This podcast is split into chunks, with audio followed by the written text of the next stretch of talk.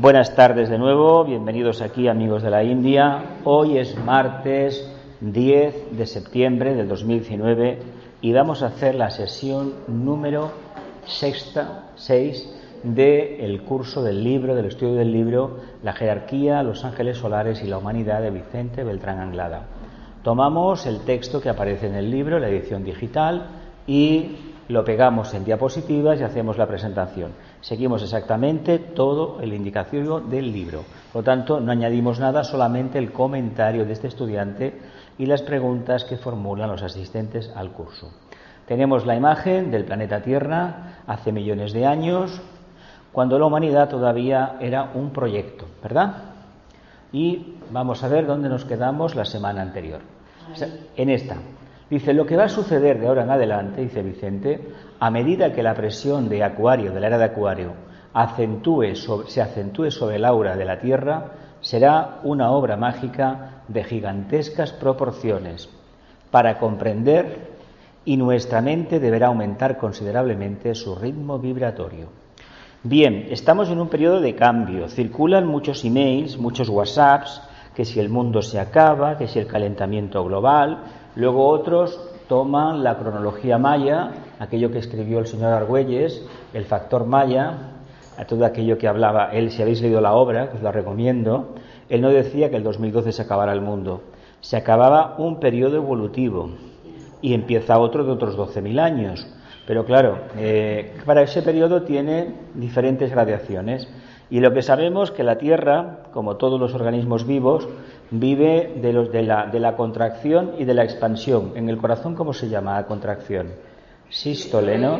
Y diástole y la expansión. Pues bien, se ve que estamos en un periodo, estamos entrando en un periodo hasta el año 2040, parece ser, lo que me ha llegado esta mañana, de, de alteraciones climáticas. Entonces, a partir del 2040, empieza en el año que viene, el 2020, que coincide en el 2025 con las decisiones del concilio, se ve que vamos a tener una época a nivel climático muy, muy problemática. Pero, pero, pero, que muy previsiblemente a partir del 2040 empiece lo contrario.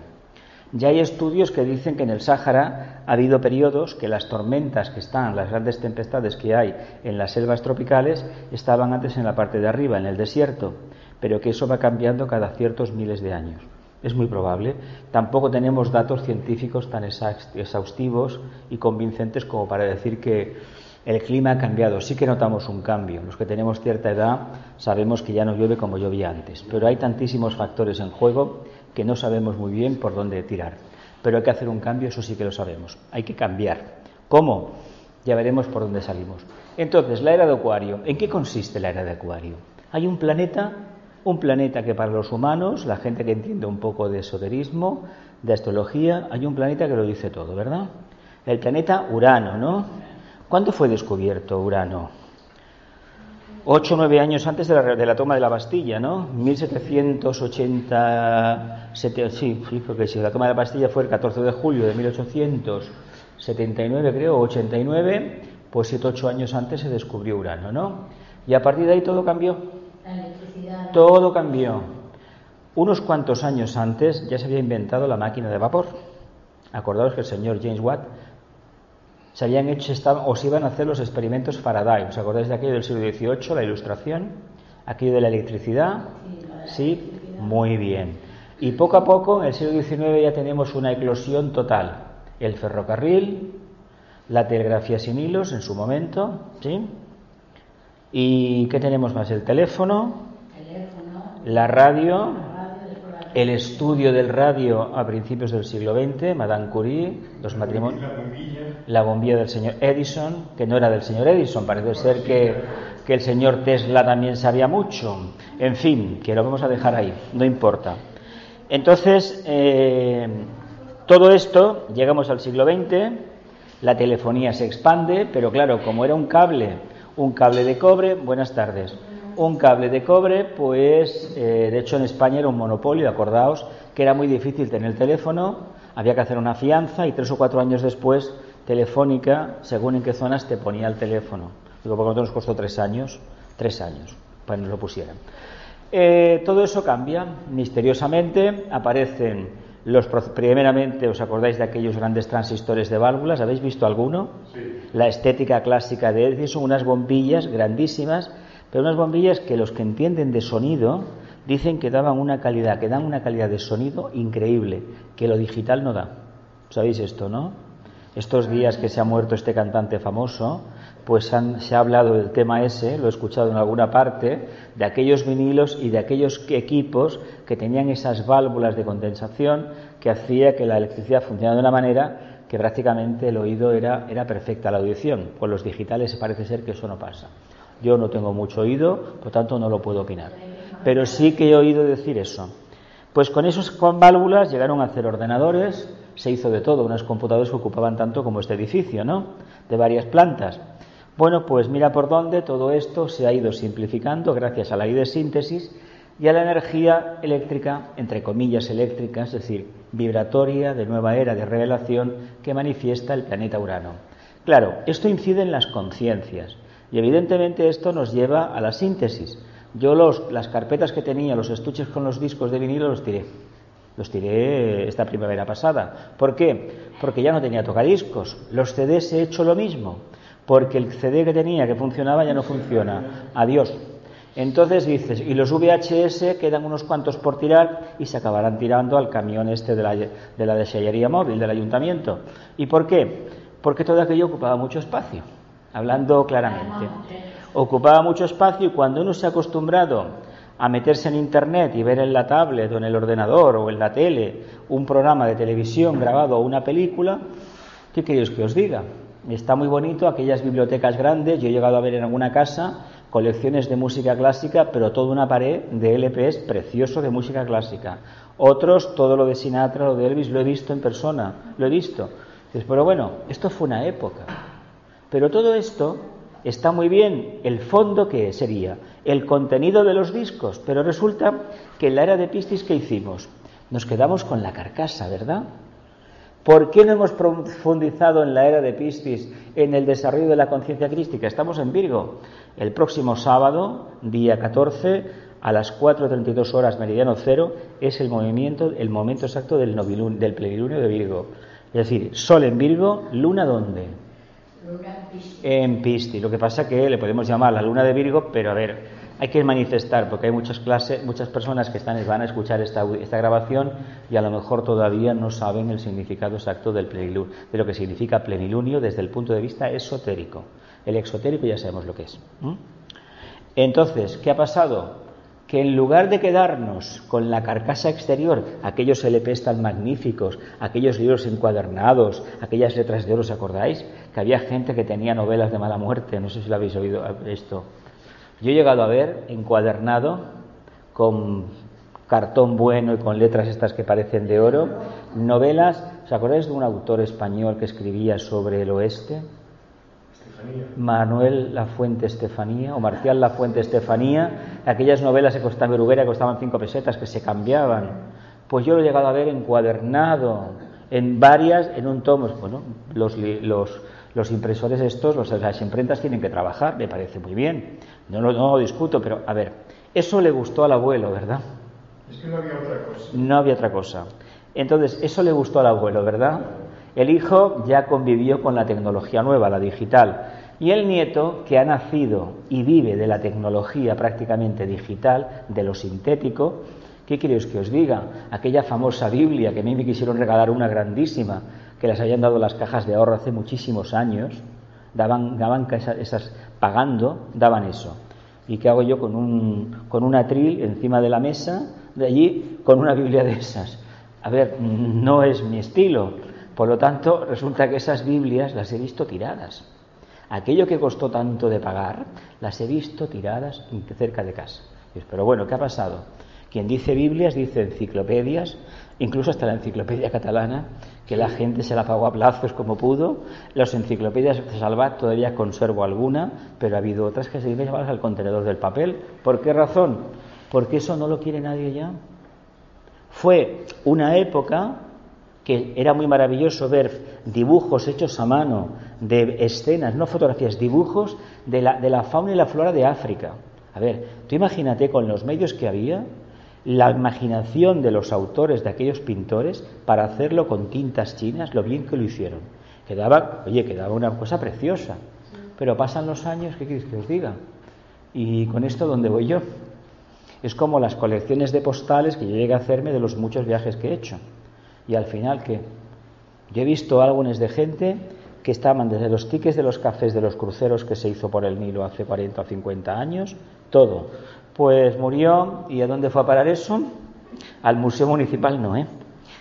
¿Qué quiero decir con todo esto, este comentario anecdótico? Que hemos llegado a la síntesis.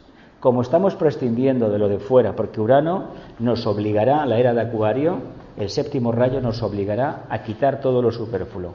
Tú quieres comer, por ejemplo, quieres tomarte un café, olvídate de la taza. ¿Qué te interesa a ti, la taza o el contenido de la taza? Bien, pues apliquemos esta analogía y en lugar de ver todo el aderezo, todo el atrezo, todo el decorado externo, que significa una religión organizada o una determinada filosofía, pongamos en práctica esa filosofía o esa religión, ¿verdad? En definitiva, todas las religiones de la tierra nos dicen que seamos mejores personas, que seamos seres responsables, que tengamos amor y buena voluntad. Pues esto es lo que el Señor de Acuario quiere. ¿Y qué va a pasar si no lo hacemos? Pues que el propio Señor de Acuario nos va a crujir. O sí, o sí. ¿Nos parece que hemos llegado a un límite es decir, no, no, es que se va a hacer, se va a hacer. O te pones o te van a poner, escoge. Esta síntesis va a llegar hasta el extremo que nos quedemos absolutamente sin nada. ¿Os acordáis de aquella, de aquello, el, aquello del, de la travesía del desierto, del, antes de llegar a la tierra prometida? Que cada día caía el maná, el prana solar, ¿Creéis que el prana se puede condensar en alguna parte y guardarlo? Si el prana nunca nos faltará aunque esté el día nublado. ¿Por qué? Pues que es la emanación del logo solar, es su propia vida, su propio aliento. Estamos con él, somos él, ¿verdad? En el fondo no nos va a faltar nada. ¿Y por qué acaparamos las cosas materiales caducas y karmáticas? ¿Por qué? Porque vivimos de espaldas a esta síntesis acuariana. Es tan nuevo que todo lo que hablemos de acuario es una equivocación. Fijaos, fijaos lo que nos viene encima, ¿eh? lo que nos viene encima. Es decir, eh, eh, increíble, ¿eh? increíble. Ahora todavía, os voy a decir una cosa porque además lo he visto y sí que están, están estudiándolo ya. Ahora vas y compras un billete en la estación para coger el tren. Dentro de unos años no va a ser así. Va a ser tu teléfono móvil, tu celular. Se acabó. Quieren quitar personal de todas partes. Poner robots, máquinas. De hecho, yo todavía no me atrevo a facturar una, maleta en un aeropuerto en las máquinas que hay, que ya las hay. Tú dejas la maleta, lo pones todo y ya cada vez hay más de eso y menos mostradores clásicos. ¿Qué quiere decir eso? No es, no es lo que dicen los, los mal pensados o los bien pensados de que es para ahorrarse personal, no. Es que cada vez somos qué? Más que autosuficientes. Sí que somos muy individualistas, muy para mí, para mi ego, ¿no? Pero sí que nos podemos valer. Y hay cosas que las podemos y las debemos hacer nosotros, nadie más. Entonces, si esto lo extrapolamos al mundo de la filosofía y al mundo de las regiones organizadas, de las creencias, ¿qué, qué, qué resultado da? Que yo voy a creer en qué? En el ser humano, en el planeta Tierra, la casa donde vive el ser humano. Voy a creer en la fuente de energía que alimenta al ser humano, ¿verdad? ¿Y lo demás dónde va a quedar? La noche de los tiempos. En el pasado. ¿Lo veis por dónde vamos? ¿Veis el misterio del ángel solar cuál es? La manifestación de la síntesis. O lo hacemos o mm, realmente tendremos ciertas dificultades. ¿Qué pasará? ¿Continuaremos en la evolución o nos apartarán? Sí, de claro. Dependerá de nosotros. ¿Tenéis alguna cosa sobre la de Acuario? Es muy complicada, ¿eh? Muy complicada. Utilizaremos el quinto y el cuarto rayo.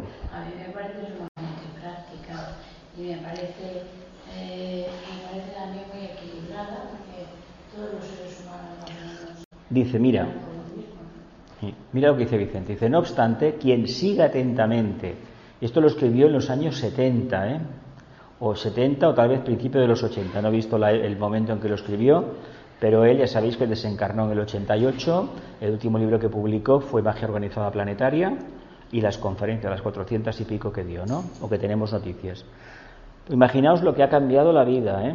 Él vio aquellos ordenadores antiguos, aquellos trastos que servían para, por ejemplo, en lo primero que se puso en los ordenadores fueron la gestión de los bancos, de las grandes compañías, compañías de la luz, etcétera, las compañías aéreas, todo está en aquellas tablas, aquellas impresoras tan grandes, matriciales, aquellos pijamas inmensos que no sé cómo podían ver en aquello, y pantallas de fósforo que habían que eran infumables. De ver aquello, bueno, los que habéis trabajado con esas pantallas, yo, francamente, me daba miedo ver aquello. Pero bueno, fijaos lo que ha cambiado la tecnología en estos años. Y mira lo que dice. No obstante, quien siga atentamente los acontecimientos planetarios de los últimos tiempos, singularmente los aspectos que se refieren a la vida social humana o de vivencia cotidiana, más bien que los que resaltan los grandes desarrollos científicos, verán cómo se está configurando lenta pero constante y progresivamente una tendencia hacia el andrógino, un ser en quien la dualidad de los sexos está muy presente, tendiendo hacia la indiferenciación. ¿Yo ¿De qué he hablado yo antes? He hablado de la síntesis de los objetos, ¿no? Material, ¿no? Bien. Entonces, ¿cómo casamos la síntesis a nivel tecnológico, a nivel de objetos cotidianos, de los gaches estos famosos, que si las batidoras, que si la licuadora, que si el móvil, que si la grabadora, que todo esto? ¿eh? ¿Cómo lo casamos con el tema de la conciencia andrógina que ya era de Acuario va a manifestar? Que es la conciencia del ángel solar, ¿eh? por avanzada. ¿eh? Es la conciencia del maestro. ¿Cómo lo casamos? Que vamos hacia una síntesis de conciencias, vamos hacia la fusión que se inició en un periodo muy lejano en el signo de Libra con la separación de sexos, famosa. Vamos a la síntesis, ¿verdad? De hecho, el movimiento este que se inicia en Estados Unidos, en California, en los años 60, en contra de la guerra del Vietnam, ¿sabéis? Aquel movimiento pacifista, pues ahí es un indicio claro de lo que iba a ir después. Eso se adulteró, ya sabéis que la idea era muy buena, pero la logia, la logia negra introdujo toneladas de, cierto producto y evidentemente lo que tenía que ser una expansión de conciencia natural se convirtió en otra cosa en un, agente que esclavizaba a quien lo consumía, ¿verdad? ¿Lo vemos? ¿Y a dónde nos va a llevar esto de la indiferenciación de, sexos? ¿A dónde?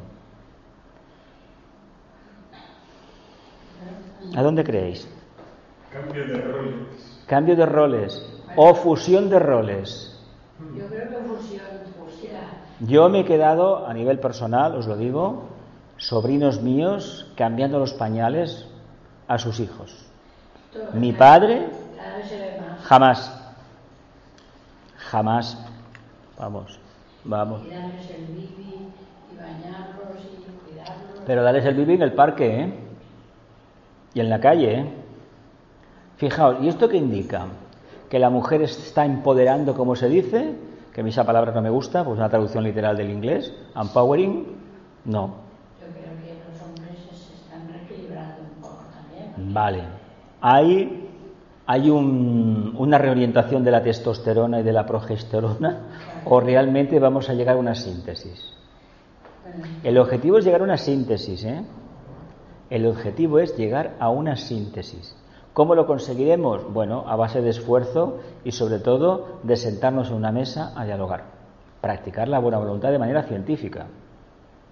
Porque la buena voluntad de boquilla, sin hacer nada, es muy fácil de hacer. Esto es como quien practica o predica la empatía con personas que viven a varios kilómetros o que la que no las ve nunca.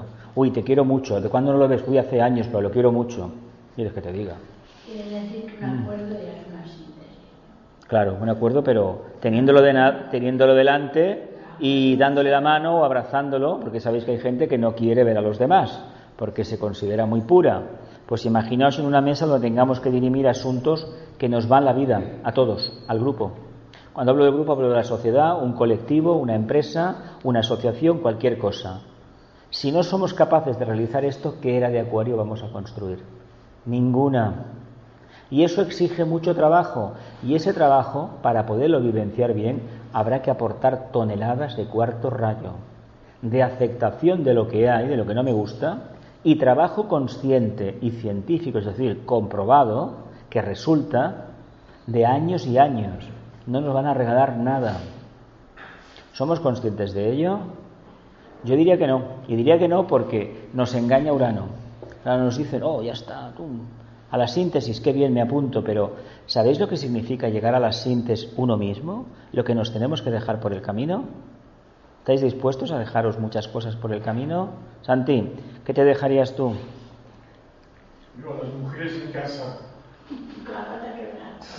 Ay, madre. Mare de Déu. Mare de Déu. Complejo, ¿no? Venga, se entiende que el andrógino no va a ser una realidad a corto plazo.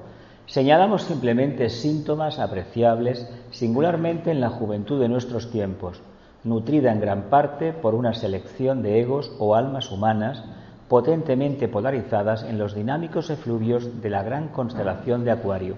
¿Os acordáis el día que en esta clase os puse con otro curso el tema en el Ani Yoga, el por qué, qué era lo que nos había unido a hombres y mujeres en esta era? Y os dije, son las camisetas. ¿Os acordáis que os lo dije? Son las camisetas. ¿Qué quiere decir la camiseta? Pues es una analogía no del sudario, del vehículo causal. Lo que va a hacer la hora de Acuario es manifestar el alma, que son cualidades indiferenciadas, que tanto las lleva el hombre como la mujer. ¿Lo vemos? Hoy acentuamos la- la dualidad masculino-femenino, genitales no genitales. Sabéis que el hombre marca los genitales, hablando vulgarmente, ¿verdad? ¿Mm? La mujer manifiesta los pechos, ¿verdad? Pues imaginaos que una cosa ni la otra. ¿Lo vemos? Pero esto va acompañado del cambio de conciencia, no porque haya una manipulación genética. Es como lo anterior, cuando surgieron estas tecnologías, en los años 80, finales de los 70, los discos digitales y todo esto, ¿qué pasó con la tecnología analógica? Pues que empezó a perder terreno. Quiere decir que las cosas rutinarias y del pasado las hemos ido aparcando fuera de la conciencia y nos hemos lanzado en la autopista de lo nuevo, ¿verdad? Que nos lleva más rápido, de una forma más consciente hacia la meta, ¿verdad? Si eso lo hacemos a nivel interno, a nivel externo, ¿qué ha sucedido? Pues que ha venido esa síntesis y a la larga, profundizando en ella, nuestros cuerpos cambiarán, no los que tenemos ahora, los que tengamos en el futuro, en próximas encarnaciones. Por eso cada vez nacerán más criaturas, vendrán almas que serán más andróginas, que trabajarán más la síntesis. No está la sociedad actual cristiana preparada para eso. ¿eh? De todas maneras, bienvenido el avance. ¿Continúo? que antes de manifestarse en aspectos físicos definidos se manifiesta primero en forma de tendencias causales o solares. Eh, Funciona así.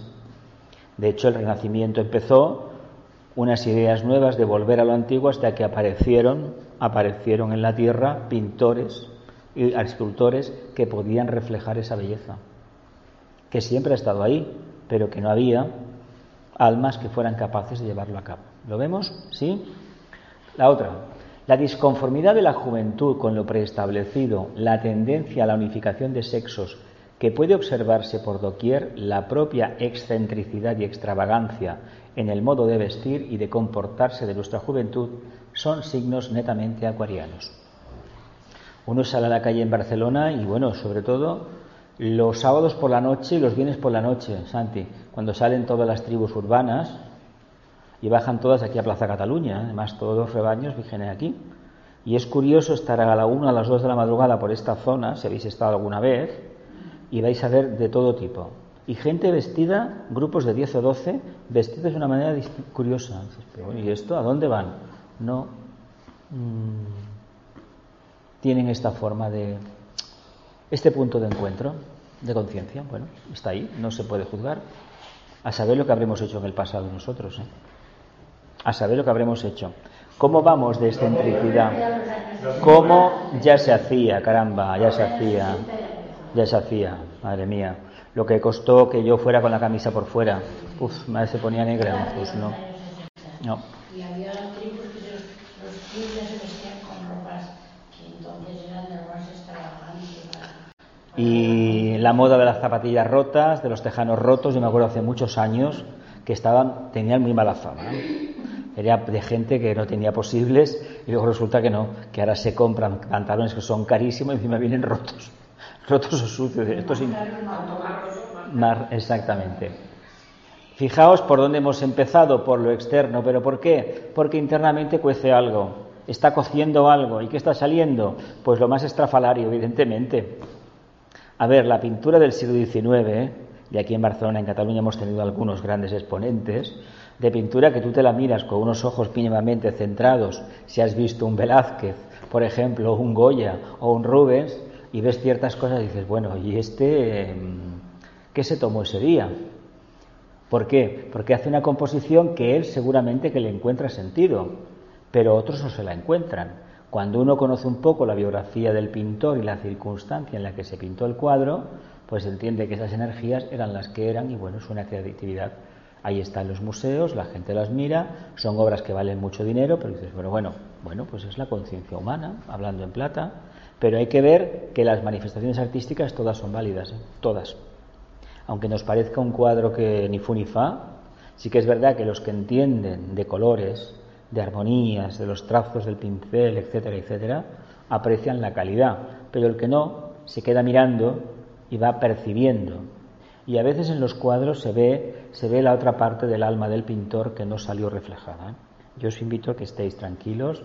Hay un cuadro muy famoso en Madrid, está en el Prado, ocupa toda una pared, la famosa familia aquella de, aquel rey español, ¿no? No, las Meninas es otra, de Carlos IV, la de Goya. Bueno, ahí veréis quién mandaba en la casa, aquella señora ahí bien sentada y el pobre rey, pues bueno, estaba allí. Os invito a que veáis el cuadro. Y lo de las meninas, pues bueno, ahí está, ¿no? Y las, y las famosas majas desnuda y vestida, conocéis la historia, ¿no? La desnuda era para el gabinete privado del rey y la vestida era para la sala de visitas. No vamos a contar más, somos humanos, ¿no? Para llegar a la síntesis hay que pasar por la manifestación de la tendencia de polaridad que en esta encarnación te toca, ¿no? No digo más, ¿no? ¿Eh? Ah, el Guernica, bueno, el Guernica a mí personalmente no me dio buena historia, pero puede ser por los millones de personas que lo han visto y han estado percibiendo o imaginando el sufrimiento de, de esa población. De todas maneras, hay unos toros, unos cuantos toros, ¿no? Bueno, ¿qué significa? Aquí estamos en un centro que se toca la, parte esotérica. ¿Qué significa el toro? Venga. El deseo, caray. Tauro es el deseo. Así como Aries es la mente, Tauro es el deseo y Géminis el vehículo etérico. Esto ya lo sabemos, ¿no? Y la personalidad que se empieza a lanzar es cáncer, ¿verdad? Sí, el alma que se empieza a lanzar en la corriente del género del reino humano. ¿Sí? ¿Lo vemos bien? Bueno, entonces el toro destrozado, ¿qué significaría? El toro destrozado. Claro, lo que aparece, lo que aparece en el Guernica son varios toros, ¿no? Vi una película que la sacaban por trozos y iban a explicar bien el caps, y me, me pareció más interesante que ver el cuadro. Mira. El cuadro, bueno, es blanco y negro. Sí, bien, bien, bien. Entonces, ese toro del deseo, ¿qué le ha pasado al deseo? Claro, es el toro del deseo y hay que enfrentarse con el propio demonio interno que sería la hidra de Lerna, ¿no? Pues a lo mejor toda la composición es eso. ¿Él que era, Escorpio o Tauro? Escorpio, ¿ves? Ahí retrató su mundo personal y la percepción que tuvo de ese acontecimiento. Era un cuadro que no iba a ser un cuadro, era un plafón para eventual para una exposición, ¿eh? luego se destruía. Pero mira por dónde pasó lo que pasó y se conservó. Algunos más que hubo se perdieron, pero ese se, mantuvo. ¿Veis la, la historia? Hay más cuadros que se pueden mirar así bien, sobre todo estatuas. Según la perspectiva en que te pongas, parece que te hablan las estatuas además también tenía su parte oscura en los cuadros se ve. Bueno, yo he ido varias veces aquí al Museo Picasso de Barcelona y hay retratos como Ciencia y Caridad, que parece Velázquez, un cuadro muy realista, hiperrealista, casi casi. Y luego está el retrato de la señora Canals y otros más de aquí que, bueno, no digo nada, está ahí, ¿no? Está ahí. Y lo del señor Tapias, lo del señor Miró, lo del señor Dalí. ¿Se habéis ido al Museo del señor Dalí allí en Figueras? Habéis ido varias veces, ¿no? Hay cosas hiperrealistas, la famoso pan y la mujer mirando por la ventana, retratos de gala, y luego hay cosas que dices, bueno, pues para mí astral total, astral, astral. Yo no sabía que el tibetano decía lo mismo y años después, la primera vez que estuve allí en Figueras, Lo, lo, leí en los libros, que las pinturas de no sé qué no citaban hombres, pero el siglo XX era, eran astrales, y es verdad, es astral. Es astral. Eso, eso es astral, ¿eh? Y eso en determinados niveles del astral se ve. ¿eh? Se ve. Se ve. ¿Eh? Ah, esa de las de la, del mapping, sí, que enviaste fotos tú, sí. Este hombre estaba enfermo, ¿eh? No vendió nunca un cuadro, nadie confió en él. ¿Quién iba a pensar que por el cuadro de los girasoles iban, iban a dar las fortunas que han dado? ¿Sabéis la anécdota de que lo compró un japonés, me parece, y lo metió en un banco, en una caja fuerte? Durante años estuvo en una caja fuerte, guardado.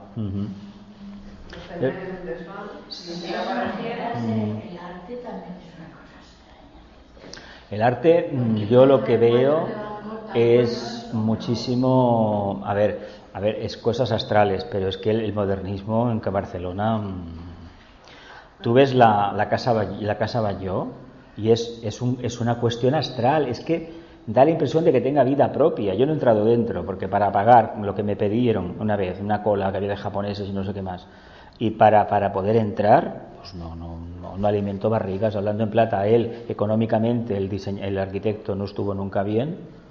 No le faltó nada, pero no era un hombre así. Además, un hombre en un momento de vida hizo un giro, dejó todo un mundo y se concentró en el suyo y, bueno, vivía solamente para su trabajo. Lo vemos, nos quedamos con este comportamiento aguariano que es disconforme el problema, ¿qué, problema ha habido con la juventud de los años 60, con aquellos sueños del famoso mayo del 68, que era la esperanza, como parecía visto en perspectiva, que han pasado ya 50, 51 años, ¿no os parece que aquello fue como un aldabonazo de la era de Acuario, aparte de la revolución de 1800, 700 y pico, y sobre todo la Comuna de París? Imagino que lo de la Comuna me, imagino que lo de la comuna lo sabéis por los miserables, ¿no? Más bien, la comuna de París. No, habíais estudiado, bueno. A ver, eh, ¿por, qué, ¿por qué París? Porque es un 53, Francia. Es la luz. ¿Por qué a nosotros nos dio por hacer guerras civiles y matar presidentes de gobierno que hemos matado a cinco, caramba? ¿Por qué? Pues porque tenemos un 67, mira. Tenemos muchísimos idealismos y tanto idealismo te tengo que matar. Mira. ¿Por qué? Porque siento una voz interna que me lo dice. Pues así vamos. La historia de España está llena de eso. No, no, no es broma, ¿eh? No, no, no. Y de Capricornio, de construir cosas de piedra. ¿Pero para qué? Para poner dentro la conciencia prisionera. No es, no es, es que es la energía que tenemos. Y contra eso, ¿se puede hacer algo? Sí que se puede hacer algo, pero cuesta mucho mover la máquina. Cuesta que el que lo ve quiera hacerlo. Y de momento no hay indicios claros de que lo quiera hacer. ¿Lo, ¿Lo veis? ¿Dónde quedó todo esto el mayo del 68? Aquellos anhelos de cambiar el mundo. ¿Sabéis lo que pasó 20 años después, no? Hay uno que, que continúa. ¿Cómo se llama ese que continúa? Que es un nombre que es muy conocido en Europa y tiene una lengua que, por ejemplo, cuando la crisis bancaria española eh, llamó menos bonitos, llamó de todo, ¿eh? a ciertos políticos españoles, ciertos banqueros españoles. ¿Cómo se llamaba? Dani Rojo, ¿no? Daniel Cohn-Bendit. ¿No, ¿No fundó este hombre Médicos Sin Fronteras? ¿Qué fundó este hombre? Y, al final, ¿qué le pasó? Lo echaron, ¿no? Me parece. Bien, pues este hombre es el único, parece ser, que se mantiene fiel. Los otros, los otros acabaron de yuppies en los 80 ejecutivos en las bolsas, bueno, lo contrario, lo contrario de los ideales manifestados en el mayo del 68. Bueno, sí. Exactamente, lo hizo Trizas.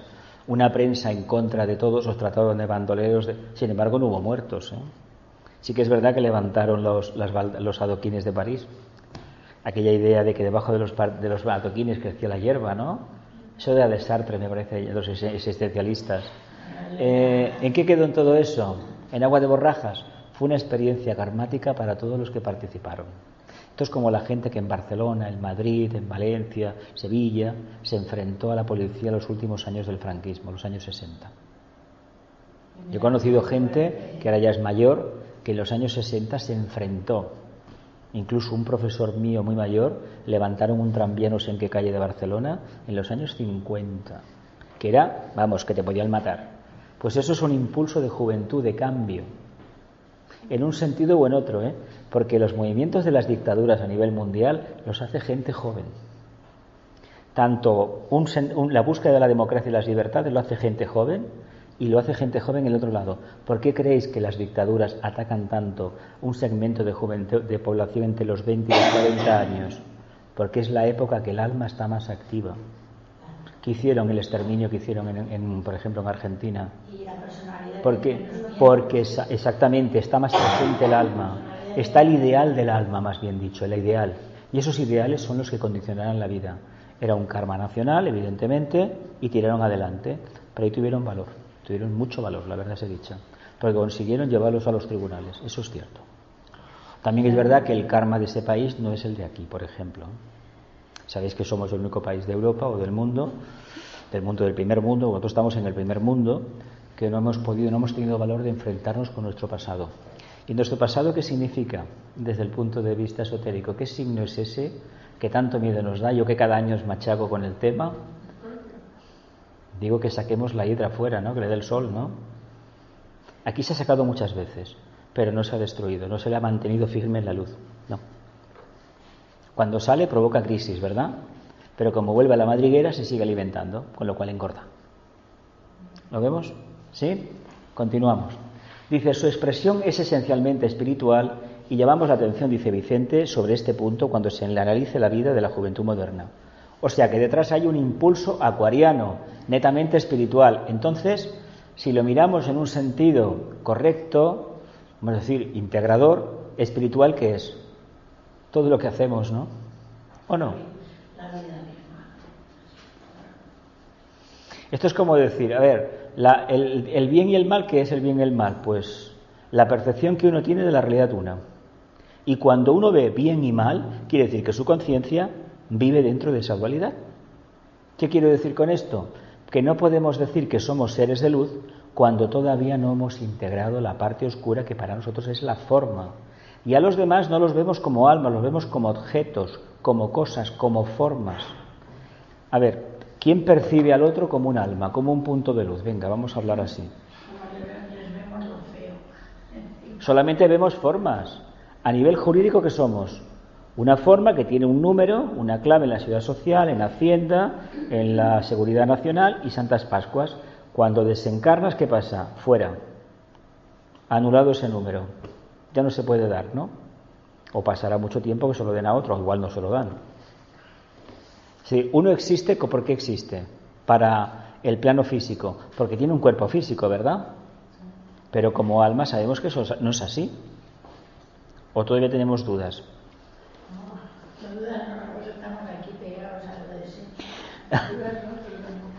Tampoco realidades de conciencia, ¿no? Bueno.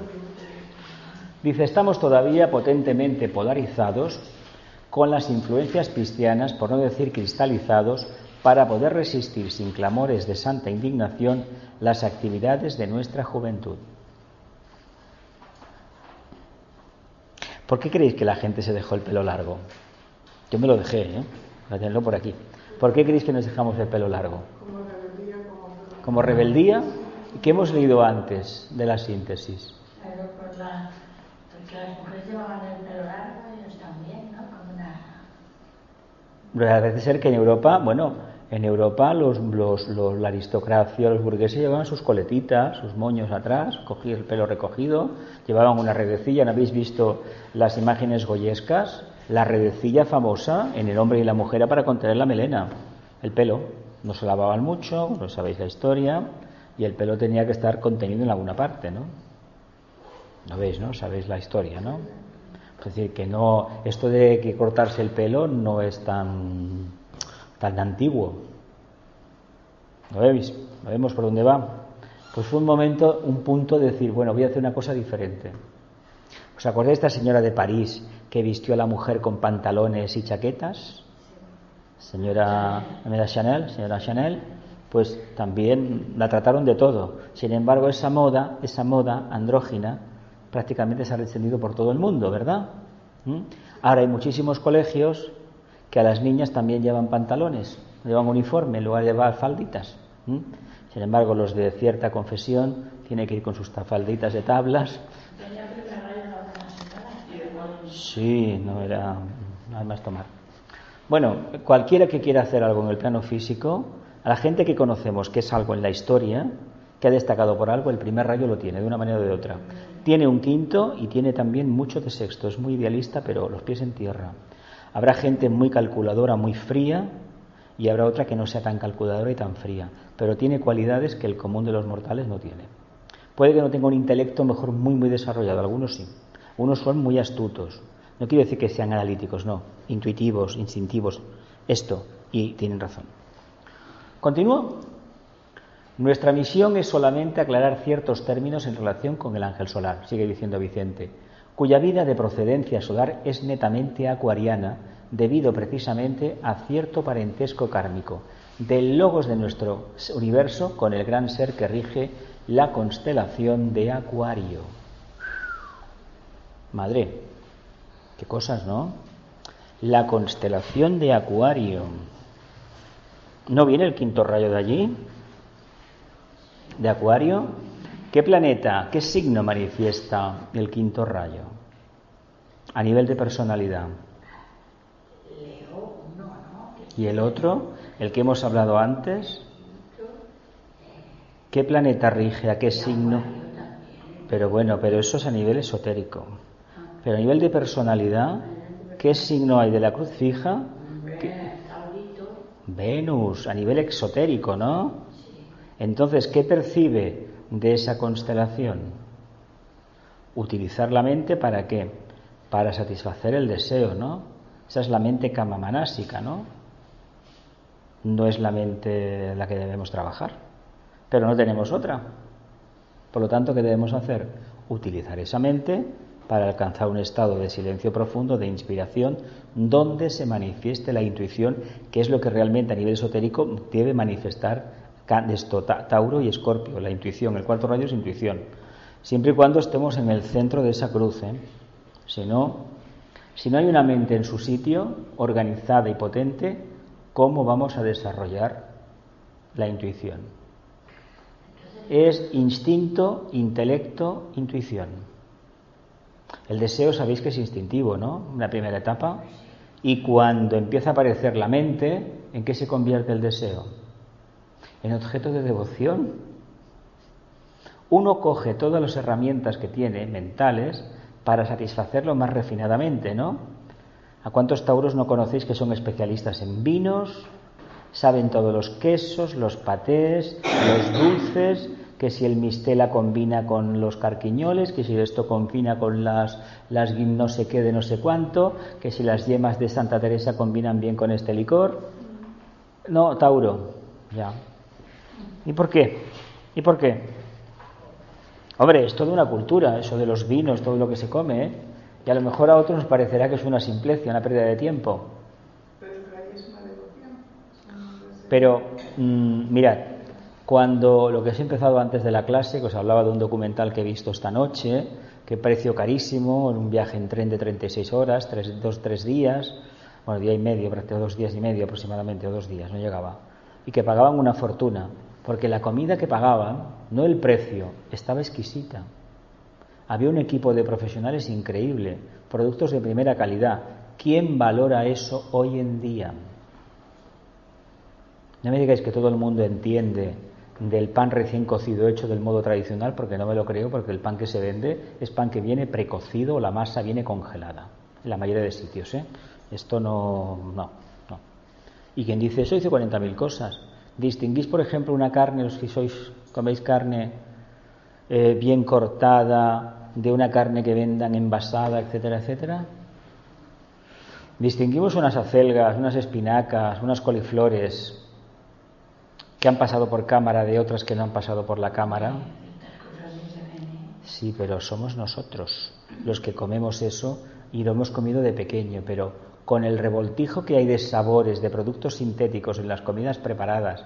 Curiosamente, la gente joven consume comidas preparadas No le des una, pieza de fruta, ni le des una zanahoria, ni acelgas para hervir, porque eso no lo sabe hacer. Ahora, si las acelgas van dentro de una empanada que tiene la masa 40.000 cosas, eso se lo comen. ¿Creéis que esa es la verdadera edad de acuario? ¿O es la lucha en contra del sistema tradicional, todo lo que suponía el mundo de la cocina, de la preparación de los alimentos, que todo eso tiene mucho que ver con el desarrollo de la conciencia? Con las manos elaboramos los alimentos, ¿no? Y los llevamos a la boca, ¿verdad? Y el cuerpo etérico, que es al final el mecanismo de, manifestación del alma, de respuesta, ¿no? Entonces, si hacemos la comida y estamos en buenas vibras, como se dice por ahí, ¿qué estamos transmitiendo? Si utilizamos productos malos y técnicas malas, no va a salir el sofrito bien, ¿eh? Ni el potaje, ni lo que hagamos, ¿eh? Y ni el flan si hacemos un flan, ¿eh? No nos va a salir. Pero si lo hacemos bien, ¿qué va a pasar? Que no vamos a hacer cantidades, vamos a hacer lo justo. Yo vengo de una época que se hacía lo justo y se consumía y punto. Hola, buenas.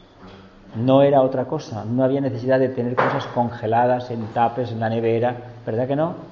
¿Qué nos ha pasado? ¿Creéis que la era de Acuario nos impide que cocinemos ahora? ¿O que no queremos estar en la cocina?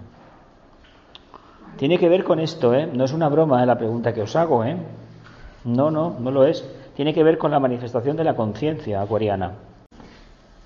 Pero también me parece que hay como otra parte que está poniendo todo esto en el mercado, porque atrae los paladares, los quema, ya los anula. Bien, ¿y eso qué es? ¿Acuario o Tauro?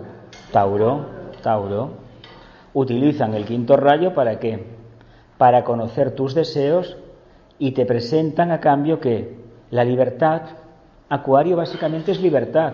Hoy por hoy es libertad egoísta. Yo, los demás no existen. ¿Sí o no? Porque si me decís que pensamos más en los demás que en nosotros, pues tendría que decir que me parece, que me parece que todavía hay que correr un poco. ¿eh? Hay que dar unas cuantas vueltas a la tierra antes de desayunar. ¿eh? Andando, ¿eh? de espaldas, ¿eh? con una venda. ¿Qué ha pasado? Que hemos perdido un poco de responsabilidad, caramba. Siempre que se inicia un movimiento nuevo, como es la de Acuario, hay que pagar un tributo y el tributo es este.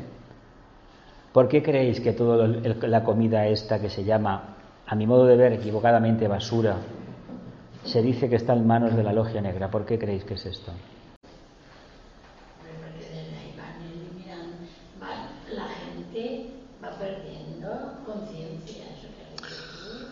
Mirad, no, tiene prana. Nos estamos, estamos consumiendo productos que son fruto de la manipulación genética.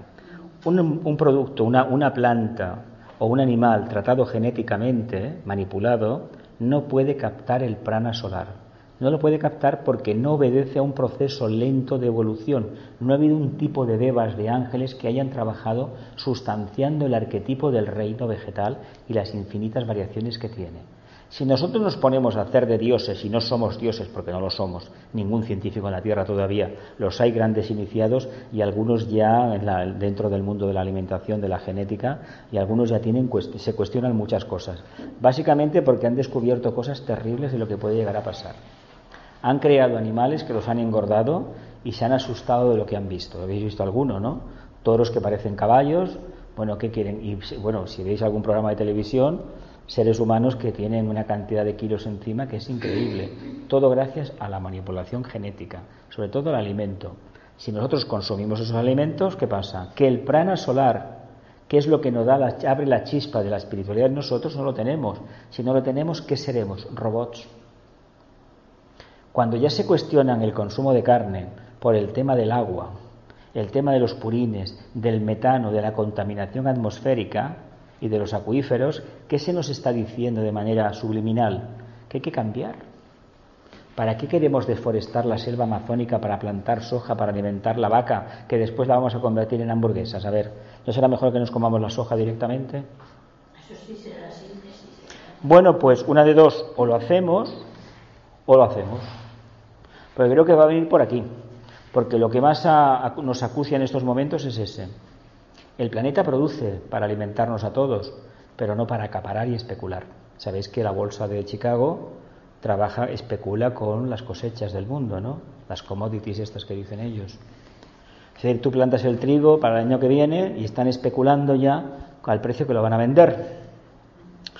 Bueno, mientras vivamos en este plexo solar tan, tan curioso, no hay posible salvación ni entrada en la era de Acuario. Porque la era de Acuario es cerrar el plexo solar. ¿O no lo vemos así? ¿En qué chakra viviremos entonces si cerramos el solar?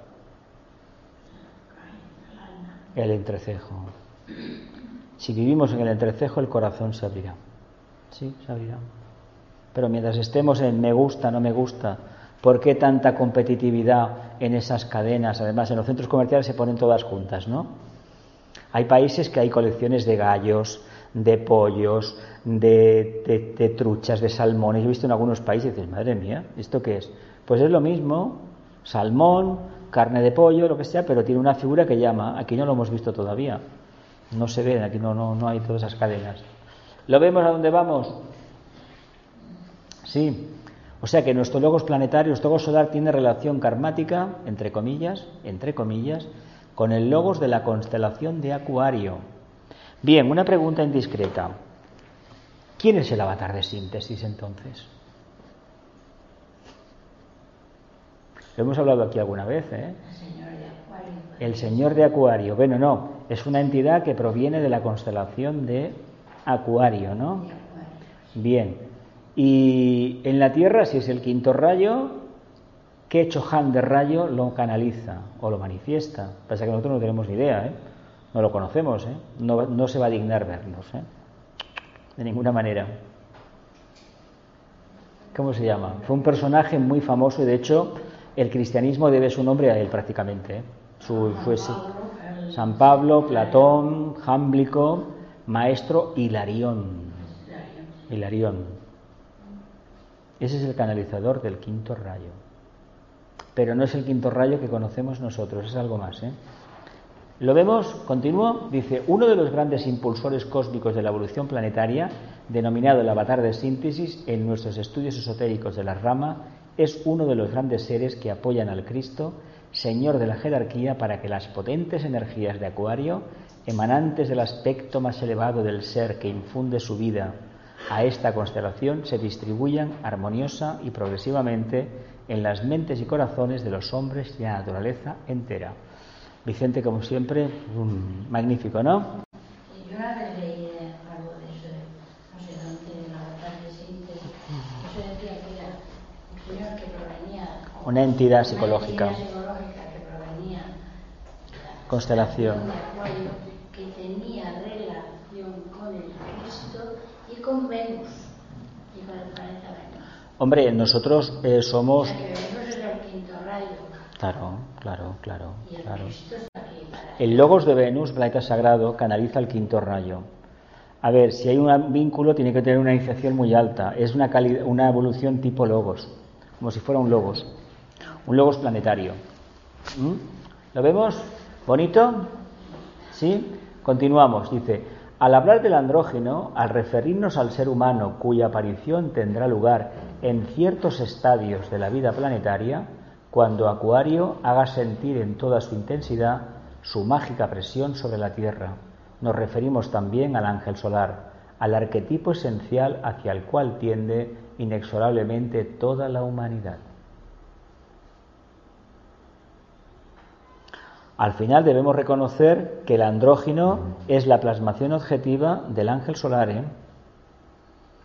Por lo tanto, el alma, vamos a hablar en términos de alma, hoy hablamos en términos de cuerpo físico. Eso desaparecerá. Cada vez está más, más manifiesto. A no ser que se les ocurra realizar alguna manipulación genética para impedirlo. Ya veremos a ver qué saldrá de todo eso. Comprendemos que lo que viene es un... Dime. Perdón, no he entendido lo que has dicho ahora. ¿Qué he dicho? A no ser que una manipulación genética lo impida. ¿El qué? Que la vida siga adelante y nazcan niños, niñas andróginos, de aspecto andrógino. Claro, ya están pensando en ella. Y sabéis que andan buscando el gen de la homosexualidad, el gen de no sé qué, y quieren sacar gente de laboratorio. Ah, y eso no va a funcionar. Es que no entienden que una cosa es la parte física y otra cosa es la conciencia. Como son científicos que no tienen verdadera intuición, no tienen luz, con mayúsculas, trabajan sobre lo concreto. Claro, jugar a ser Dios es muy peligroso. Los nazis hicieron lo mismo y les salió, bueno, en realidad, bueno, está, hicieron su trabajo, vaya, pero no, no es el camino a seguir. Dice, podemos apreciar que en último término es siempre el ángel solar quien está directamente implicado en esta inmensa tarea de redención de la humanidad y de su infinito destino de perfección. O sea que todo gira en torno a la manifestación del ángel solar. Ese ser que nos acompaña desde el principio de los tiempos, desde que dejamos de ser aquellos, aquellos animales salvajes y pasamos a ser un animales un poco más refinados, pero animales en el fondo, ¿no? Cuando nos puede más el cuerpo animálico que la conciencia, quiere decir que nuestra conciencia está en el cuerpo animálico. ¿Lo vemos o no lo vemos? No es que fuéramos buenas personas y tenido un momento de ofuscación, mentira. Me he engañado a mí mismo durante muchos años pensando y creyendo y haciendo ver que era un ser iluminado y en el fondo que era un animal. A ver, clarísimo. ¿Lo vemos? ¿Sigamos? Las grandes expansiones del espíritu creador, las infinitas tendencias religiosas, las dinámicas concepciones de vida la evolución espiritual de todas las características humanas, toda cualidad, virtud o tendencias a la unificación de destinos, así como el desarrollo mismo de la conciencia social humana, son la obra del ángel solar, de aquel a quien constantemente invocamos cada vez que nuestro corazón sufre o cuando cualquier penosa interrogante asalta nuestra mente. ¿Qué sería la conciencia social humana? Venga. ¿Mm? ¿Qué es la conciencia social humana? La mente grupal. La mente grupal, vale. La conciencia grupal, vale. ¿Qué más? ¿Qué más? Venga, va. Quiero, quiero más cosas. ¿Qué es la conciencia social humana?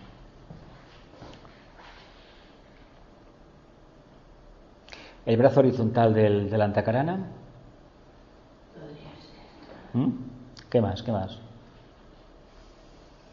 el espíritu de Acuario, la nueva era, la fraternidad, y eso es hoy una realidad de conciencia o una simple quimera.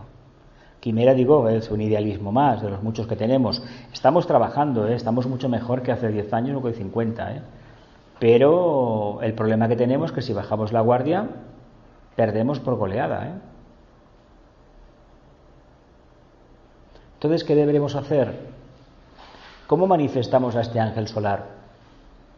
Trabajando la mente, el espíritu, el alma, estando atentos, no haciendo nada, dejando que nos piensen, que nos digan lo que tenemos que hacer, que tenemos que votar, que ya nos lo dicen, ¿eh? Y, y hacemos caso, ¿eh? Lo peor es que hacemos casos.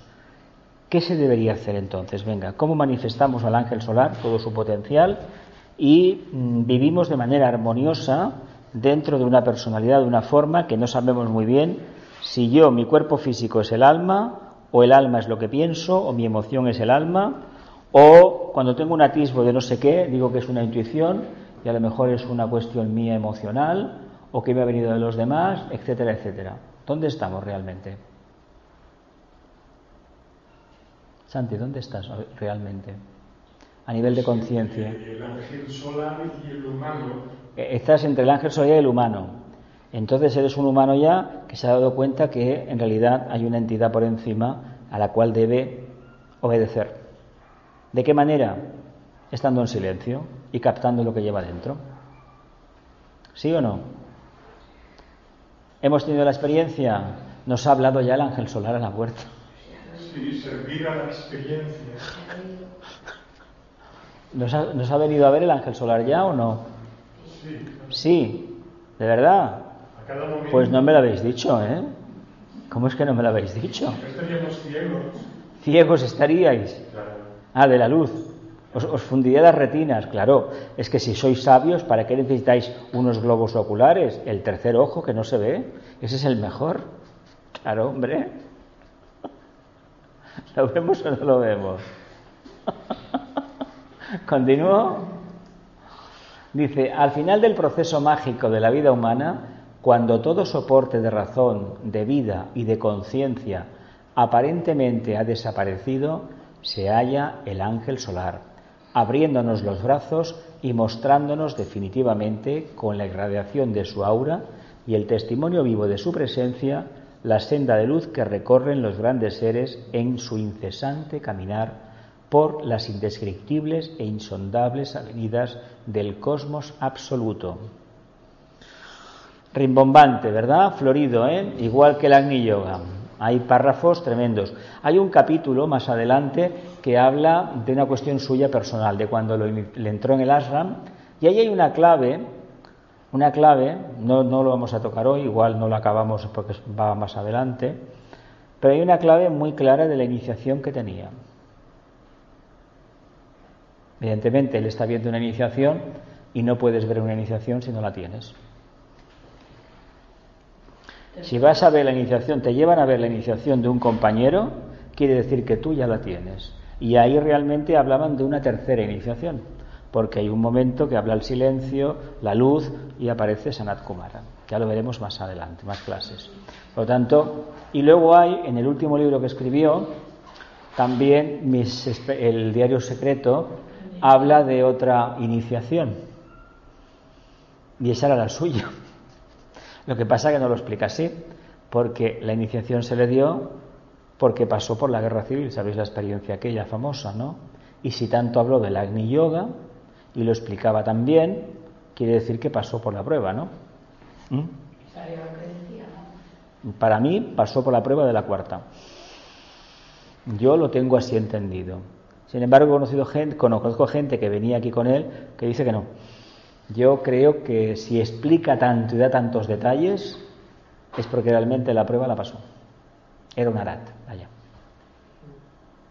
Además, mm, su vida personal, bueno, se conoce y punto, no pasa nada. Dice, al final del proceso mágico de la vida humana, cuando todo soporte de razón, de vida y de conciencia aparentemente ha desaparecido, se halla el ángel solar. Al final del camino y al, final del fondo del cajón aquel de la caja de Pandora que había, la esperanza, el ángel solar. ¿Sí o no? ¿Dónde está la caja de Pandora? Os lo dijo un día aquí, ¿eh? En el plexo solar. ¿Y el arca de la alianza dónde? Los chakras superiores, ¿no? Tiene que ser. Podemos escoger cuál.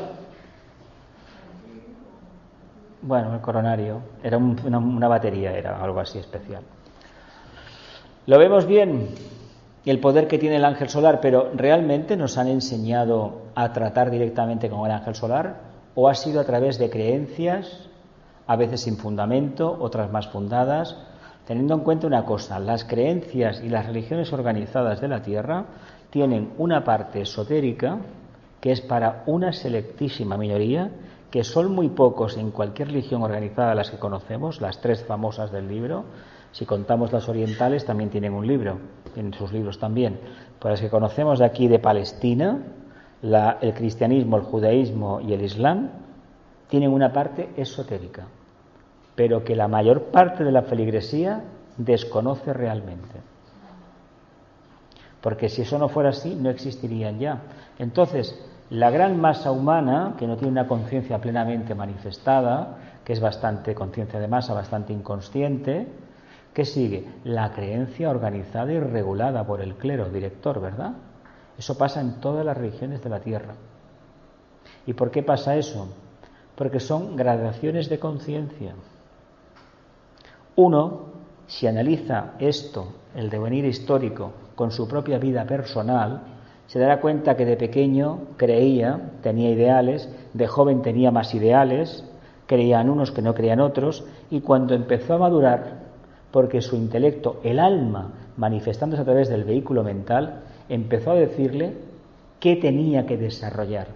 Cuando llegó a integrar la personalidad, 40, 50, si es que lo ha conseguido, y ha contactado directamente con el ascendente, se da cuenta qué es lo que tiene que hacer. Por lo tanto, la regla que seguía antes, la regla común, externa, exotérica, de la religión organizada o del pensamiento que tenía, desaparece y se convierte en que la parte interna, y esa parte interna es común a todos los investigadores esotéricos de la Tierra. ¿Por qué no se puede manifestar así eso? Porque la gente solamente vive de los detalles que me separan, no de lo que me une. A ver, sabéis que en el cristianismo hay grupos que no tienen ni sagrario, ni consagran la comunión, ni nada, ¿verdad que sí? A ver, bueno, ¿y qué?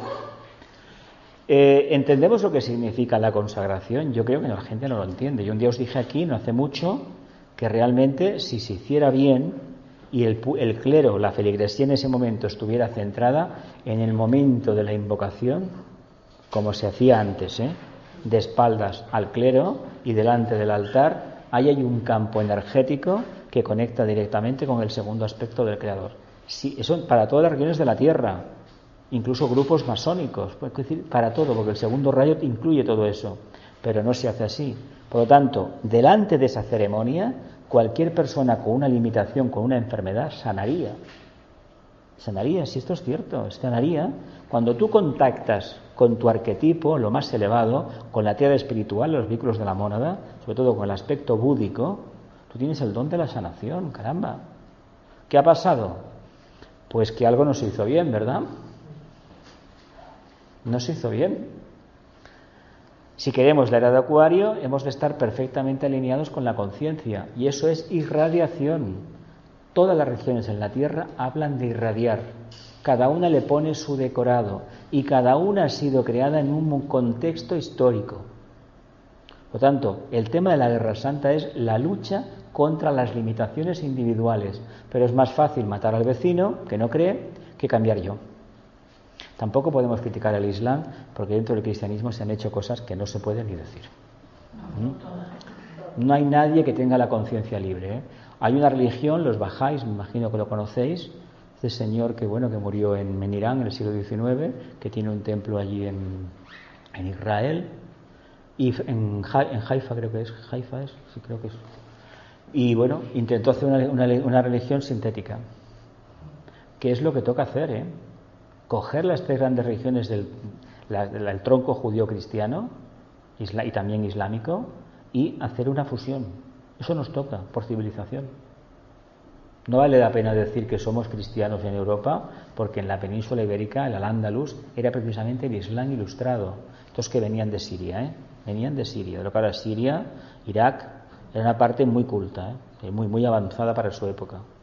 Y además que el trabajo que hicieron fue impecable. En el resto de Europa entró una ola de protestantismo. ¿Pero por qué? Porque había una cristalización manifiesta donde? En el Vaticano. Cuando uno se equipara, un papa se equipara al emperador y que tiene más poder que el emperador, me parece que la cuestión crística salió por la ventana. Pues así estamos todavía. Así estamos todavía. Fijaos lo que tendremos que trabajar de limpieza interna de conciencia para pensar de otra manera. Y también se puede vivir perfectamente creyendo en uno mismo, en la parte más elevada de uno mismo, sin tener idea de reencarnación ni de ángel solar. ¿Cómo lo podemos hacer entonces? Teniendo un corazón grande, todos estos que te dicen que se puede vivir sin creencias, en el fondo tienen un corazón grande. Un corazón intuitivo grande. ¿Por qué? Porque han visto que todo obedece a un patrón y que el ser humano tiene derecho a ser feliz y vivir sin miedos. Miedos de un futuro, de una vida futura. Y como no te han concretizado dónde, cuándo será, ni cómo será, ni dónde, pues ¿qué, qué hace uno? Se atormenta. ¿A cuánta gente nos han metido el miedo en el cuerpo? Venga, va. Hablad, hablad. A todos, ¿no? El infierno, anda con el infierno, ¿eh? Y con todo. Con todo, el infierno. ¿Cómo llegaste aquí? ¿Cómo hemos sobrevivido, no? Pues sí, era nuestro, nuestro camino. Nuestro camino era pasar por ese valle. Unos lo vivieron mejor, otros no lo pudieron vivir, otros sacaron conclusiones y, lo peor del caso es que hubo gente que no se dio cuenta. Esto es lo más alarmante. Que uno se traumatizara indica que no pudo comprender todo lo que, lo que vino. No vamos a quedarnos ahí. que uno saliera adelante, hay dos maneras, o metiéndose con el fango hasta el cuello o realmente pasando. Pero el que ni fu ni fa indica que no hay nada. El que en su vida no hay vaivenes y todo es encefalograma plano, línea recta, el que ha tenido dientes de sierra de subidas, caídas, subidas, caídas, estabilidad y otra vez y otra vez y otra vez, este está aprendiendo. ¿De qué aprende? De sí mismo, se está conociendo un poco. Si invocamos al ángel solar, vía relaciones sociales y brazo horizontal de la cruz, la antacarana horizontal o la conciencia social humana, nos tenemos que hacer partícipes de la desgracia de los demás. Mirad, este señor de aquí de Badalona, este señor del Open Arts, este señor tenía unas empresas y bueno, pues el dinero que ganaba pues lo destinó a ese tema. Buscó socios, buscó amistades y su mensaje ha calado en el mundo. Y si ha calado en el mundo, quiere decir que hay una conciencia detrás de él y del equipo que es muy poderosa. Claro, ¿qué sucede con esta conciencia? Que le saca los corrores y las vergüenzas al poder. Incomoda, claro, si esto es antiquísimo. Entonces, ¿qué, le pasó al Nazareno? ¿Y qué le ha pasado a tantos? Porque han habido muchos pequeños Budas y pequeños Cristos que han acabado asesinados. ¿Por qué? Porque siempre que se habla algo nuevo, mientras no te enfrentes con el poder, píntate como quieras. Pero cuando pongas en duda la legitimidad del poder, el poder me refiero al, a la sociedad, a esa conciencia que hay de mando y de obediencia, porque el que manda, manda porque hay otros que obedecen, lo sabéis esto, ¿no? No es lo mismo que uno manda, es decir, que está ahí, que irradia y uno capta lo que puede, a que te obliguen a cumplir. Si te obligan a cumplir, quiere decir que tú no tienes conciencia, pero tiene menos conciencia el otro, ¿eh? Hay que decirlo así, ¿eh? Aunque parezca que temporalmente la historia nos diga que tuvieron gran poder ciertos personajes, no tuvieron ninguno. Porque después de reprimir tanto, tanto, tanto, lo único que consiguieron fue alargar la eclosión de conciencia. Acordado lo que nos pasó a nosotros, que de vivir de una época puritana hubo unos años de destape que ibas a un teatro o a un cine y no sabías realmente por qué aquella persona se desnudaba para contestar el teléfono, una obra de teatro, pero bueno, a ver, ¿qué sentido tiene esto? Ninguno, no tenía ninguno, pero como había habido tanta represión y la gente quería ver a alguien en pelotas en el, escenario, pues en el, yo recuerdo aquí, en, el, en este teatro que estaba antes aquí al lado, un par de veces, una obra muy conocida, Ecus, que es muy hermosa, era preciosa, y luego otra más que no sé qué cuál era, bueno, ¿y este por qué se queda así? ¿Por qué se queda así? Porque otros teatros lo hacían y la gente pagaba por verlo, así de claro. No hay otro, otro remedio. Y nos parece hoy absurdo, ¿verdad? ¿Verdad que nos parece absurdo? Ese, ese, ese. Aquello era, dices, pero vamos a ver, ¿qué nos ha pasado? Y luego cuando veías esas películas no era lo que la gente te había contado, que cada uno fabulaba todo lo que quería. Y dices, pero bueno, las represiones no conducen a nada. Por eso lo peor es no vivenciar un proceso de cambio. Es decir, cuando hay una crisis, la vida en general es una crisis. Se puede uno atormentar o puede ser uno equilibrado, contento, pero indiferente no, porque indiferente es tibieza, es café con leche.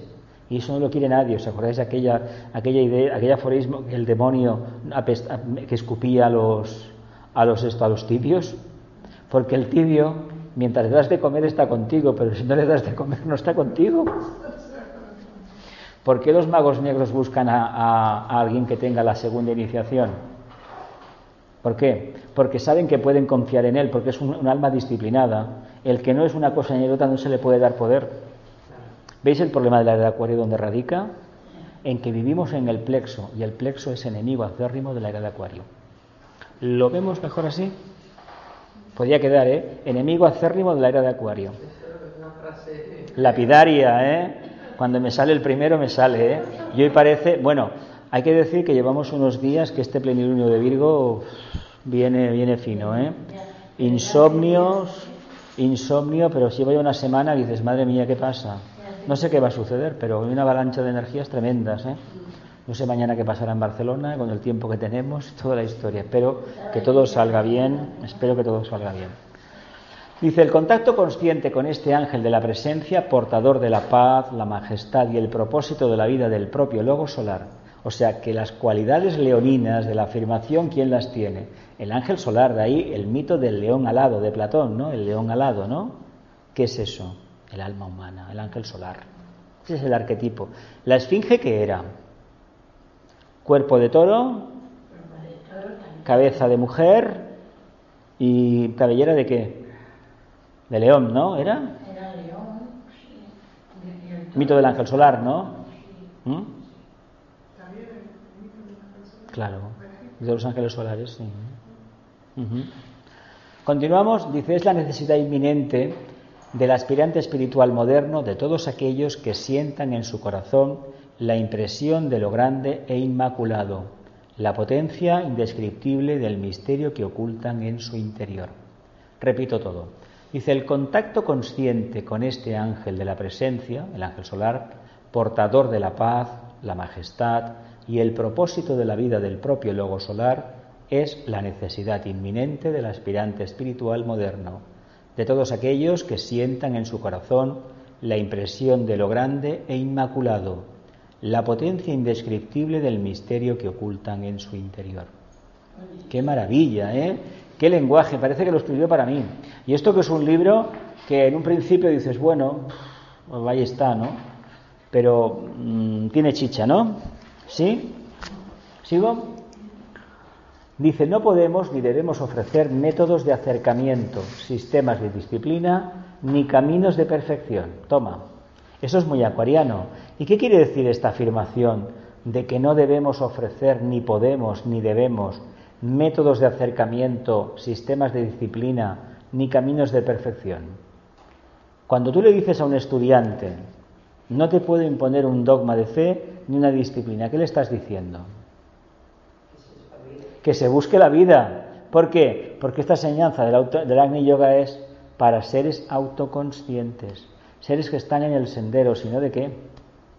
Y además, cuando uno se dedica a practicar el Agni Yoga, se enfrenta con sus propios miedos, con su pasado, con su presente y con toda la gente que hasta ese momento dijo que le quería mucho. Porque el que más te odia es el que más te quería, al final. ¿Pero cómo te quería? Porque le convenías. No te consideraba como un ser muy funcionante. No te consideraba. Por lo tanto, esta energía, esta enseñanza, no es para todos. Es para aquella gente que está dispuesta a espabilarse. ¿Y qué significa espabilarse? Ser constantes. Está lloviendo, ¿no? Disciplinados, constantes, trabajadores. Cuando nos referimos a ese estadio particular de la conciencia del hombre, en pos de la estela gloriosa del ángel solar. O sea, que solamente por la búsqueda interior, por la meditación, por el profundo silencio, por la atención plena, tal y como nos enseñó él, por una mente muy clara, libre de prejuicios y sin lugar a la divagación, podemos sentir la voz del ángel solar, ¿no? Su presencia de una manera clara, es decir, un silencio interno, un comportamiento que se va manifestándose, se aumenta, aumenta y prácticamente dura toda la encarnación. Eso es la presencia del ángel solar.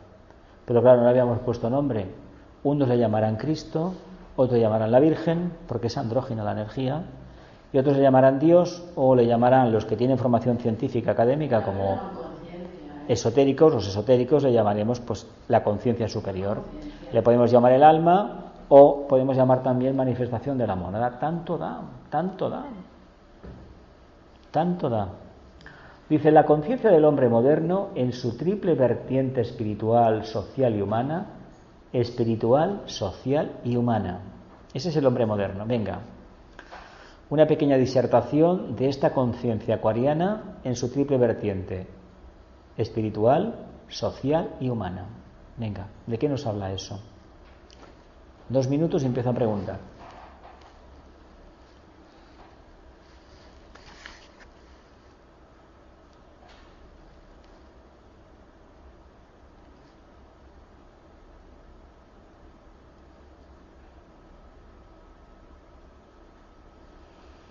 ¿De qué nos habla? Venga. ¿Mm? Santi, ¿de qué nos habla? La triple vertiente de la conciencia social humana, espiritual, social y humana. ¿Qué quiere decir esto? Pues de la línea. ¿La qué? de alinearnos. De alinearnos los vehículos por una parte, vale. ¿Y qué más? ¿Ves algo más? Pues eh, las octavas Vale. Las diferenciaciones, mm, vale. Vale. ¿Qué más? ¿Qué más? Los demás, venga. Bueno, pues habla de manifestar el alma, ¿no? Vale. A nivel individual, Vale, vale, a nivel vale. social, irradiar, ¿no? Vale, vale. ¿Qué más, Gloria? ¿No? ¿Elena? Yo creo que es el auténtico ser humano. El auténtico ser humano con mayúsculas, ¿no? El ser humano con mayúsculas, cuando realmente es un ser humano. Vale. ¿Celia? Es que no le encuentro la palabra, realmente es el, el- el conjunto de la humanidad entera, ¿no? O sea, porque por, un pa- por una parte está el desarrollo personal, pero después el conjunto con, con, con Ujú. todo. Pero, y también es verdad lo que ha dicho el Sánchez. ¿Y? Lo que ha dicho el Sánchez, una conciencia integral. Bien. Bien, todos os habéis acercado. A ver, el ser humano eh, tiene, somos una, somos monadas triádicas, ¿no? Somos 60.000 millones de monadas triádicas y 140.000 de monadas femeninas o devas, reino angélico. El reino angélico no tiene mente. Nosotros tenemos una parte de propósito, una parte espiritual, refinada, lo más elevado, el punto átmico, el átomo átmico permanente. Tenemos el átomo búdico permanente y el átomo manásico. Somos una proyección holográfica del átomo manásico permanente. Es decir, la mónada trabaja a través de esa parte condensada, el aspecto inferior de la mente, para formalizar estos vehículos, es decir, invocando al reino angélico para formarlos. Pero esto es a nivel personal, pero es que nosotros, nosotros, en el camino de vuelta, trabajamos el arquetipo del cuarto rayo. El cuarto rayo es el cuarto reino, el humano, pero solamente podemos llegar a la iniciación y a las etapas superiores de la misma trabajando en grupo, la conciencia social. Por ahí, el ser humano, el error ha sido, en este siglo XX todavía, y cada vez se ve más el camino hacia donde debemos ir, es que esto habla de un ser que puede trabajar en grupo, porque ha realizado la catarsis de el ser humano individualizado que se reconoce con el uno, con el ángel solar o el alma, y que ve en el otro, no ve un competidor, ve un estímulo para desarrollar la conciencia. Cuando esta conciencia queda anclada en la tierra, en la conciencia personal de cada ser humano, hay un cumplimiento del propósito, del aspecto más espiritual, más refinado, del átmico. Esto podemos hablarlo en términos más esotéricos si se quiere, pero baste decir que el ser humano se desarrolla en tanto y en cuanto es un animal social. Eso que dice la, ciencia, ¿no? Decía la paleontología, etcétera, etcétera. Pero si so, la sociología, si somos un animal social, quiere decir que espiritualmente, como almas, nos manifestamos mejor en grupo. Y lo que se intenta hacer en la era de Acuario es que ya no sea uno su yo y mi alma como tenemos, no. Uno tiene su alma individualizada, su conciencia individualizada, pero al trabajar en grupo resulta que esto se centrifuga y se hay una suma geométrica, una progresión geométrica. Es decir, en un grupo de 10 o 12 personas o 6 personas, dos o tres, dos, que tuvieran realmente este trabajo hecho, los otros restantes quedan galvanizados. Ahora, trabajar a nivel de acuariano implica que la personalidad no existe. Claro, si uno quiere trabajar el Agni Yoga, cuando hace un comentario o quiere matizar algo, se debe de olvidar por completo de la forma de yo soy Pepito, yo soy Juanito. No, no existe eso ya. Hablamos de algo tan nuevo que el equipo mental que tenemos no está preparado, ni tampoco el mundo emocional, ni tampoco el nivel social para soportarlo. Por eso hay tantos enfrentamientos con gente que quiere cosas nuevas. Cuando empezó el movimiento ecologista eran seres humanos que habían tenido esta experiencia interna, estos tres aspectos, pero no los matizaron así. Pero sin embargo su comportamiento indicaba, vamos mal, por aquí no se va, hay que volver otra vez a los ciclos de la naturaleza. ¿Me explico? Pues esto con todo, con todo igual, con todo igual. ¿Qué hemos hecho por el camino de la síntesis? Prescindir de qué? Del otro. Por mucho que se hable de las empresas, del trabajo en grupo, en realidad es, no va por ahí el tema, ¿eh? es otra cosa. ¿eh? ¿Creéis que en una empresa uno tiene auténtica libertad? Dentro de la jaula en que está, ¿no? Porque como te salgas de la jaula, La puerta está ahí. Para que haya menos problemas y producir más. Ahí está, para producir más. Cuando se te dice que hay que ser más competitivo, ya sabemos a cambio de qué. Lo vemos. ¿A dónde nos llevará la de Acuario? Acuario, por definición, nos olvidaremos de nosotros mismos. Solamente tendremos interés en el grupo. De hecho, el maestro escoge a los discípulos, a los futuros discípulos, por una conciencia netamente social acuariana. Decir, tienen más interés en lo que pasa al grupo, pero no el chismorreo, no. Si el grupo realmente puede canalizar y puede expresar esos arquetipos. Si tenemos dificultades, que no sé si hoy comeré o dónde dormiré y si trabajaré o tendré dinero, ¿cómo vamos a tener dinero tiempo para desarrollar la conciencia? No lo podemos tener. ¿Qué están haciendo los hermanos de la oscuridad? Alterárnoslo todo, amargándonos la vida de toda la vida por una hipoteca, para que no tengamos tiempo para qué? Para pensar en la conciencia. ¿No os dais cuenta? ¿Cuál es la trampa? Tú tienes una casa, tienes un coche, tienes sus vacaciones, ¿a cambio de qué? de haberte vendido por un plato de lentejas, ¿no? O a veces ni eso. Claro, es una esclavitud. Es que un ser ocioso para ellos, un ser que piensa, es un peligro, porque puede pervertir a los demás, contaminarlos. ¿No habéis visto muchos exponentes del cuarto rayo, literatos, esto, pensadores, conferenciantes, pintores, escritores, con unas vidas unas vidas que mm, ríete tú de ciertas películas, ¿eh? Ríete tú. Pues esta gente con sus bajones y sus subidas contactaron con ese arquetipo, ese arquetipo de conciencia que es una era donde las cosas cambian. Pero ¿sabéis la travesía del desierto que estamos viviendo hasta lograrlo? ¿Creéis que el planeta está en condiciones para dentro de 40 años o 20 esto sea una realidad? A mí me cuesta creerlo, igual soy un, soy, vamos, soy demasiado ignorante. Pero es que las cosas no se hacen con una varita mágica, no es apretar el botón y ya está. Si la gente supiera que cuando aprieta un botón hay unos cables que llevan la energía, pues cuando uno quiere ver una realidad de conciencia nueva, donde la distribución de la riqueza sea una realidad y no una acaparación por parte de unos, tiene que haber una red tejida. ¿Lo vemos? Unos cables, unos antacaranas, si no están construidos, no hay la telepatía porque funciona, porque internamente hay que una focalización, aunque tú no lo veas, ese antacarana existe. ¿Lo vemos? ¿Nos quedamos aquí? ¿Sí? Vamos a ver qué, diapositiva es. Yo quería comentar otra cosa que dime, dime. de, de, lo que has comentado de la clase de ¿vale? Uh -huh. Me porque he trabajado en empresa, ¿vale? Y hubo un, un, una, un piloto en el que se miró de la leche llevarla a las casas particulares. Se hicieron pruebas en Granollers, en Lérida y en Palma de Mallorca. Fue un éxito total. Pues las grandes superficies dijeron a en la reunión de entonces a la Colacao, que si hacía eso, se olvidasen de poner su producto en ninguna superficie. Total, que tuvieron que decir que no a, a esto. ¿eh?